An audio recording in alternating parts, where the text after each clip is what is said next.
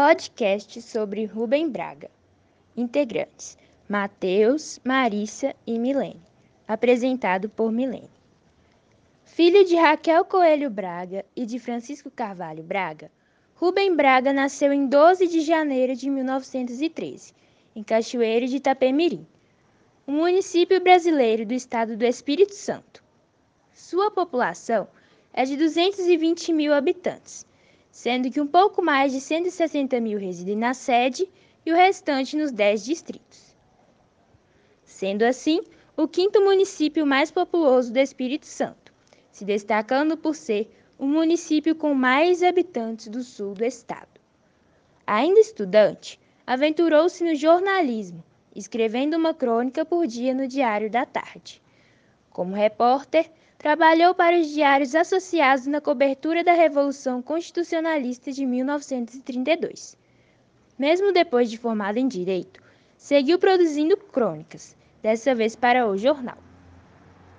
Mudou-se para o Recife e passou a escrever para o Diário de Pernambuco. Fundou, no Rio de Janeiro, o jornal Folha do Povo, tomando partido na Aliança Nacional Libertadora, ANL.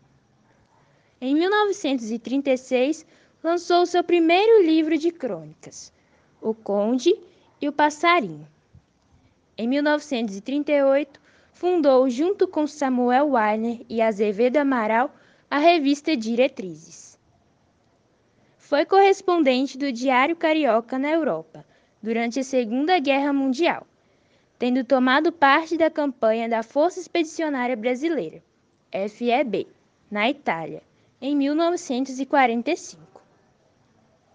No período de 1961 a 1963, foi embaixador do Brasil no Marrocos.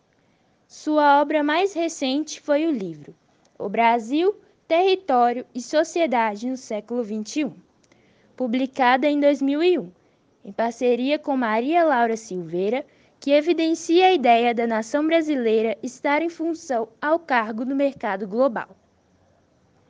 Ela é o resultado de uma pesquisa em que Milton e sua equipe trabalharam por 25 anos, relatando a pobreza do Nordeste, passando pela inovação do Centro-Oeste até a importância econômica do Sudeste, moldando cada vez mais o jeito em que enxergamos o mundo. Não existe nenhuma obra de Rubem Braga que foi traduzida para qualquer língua estrangeira.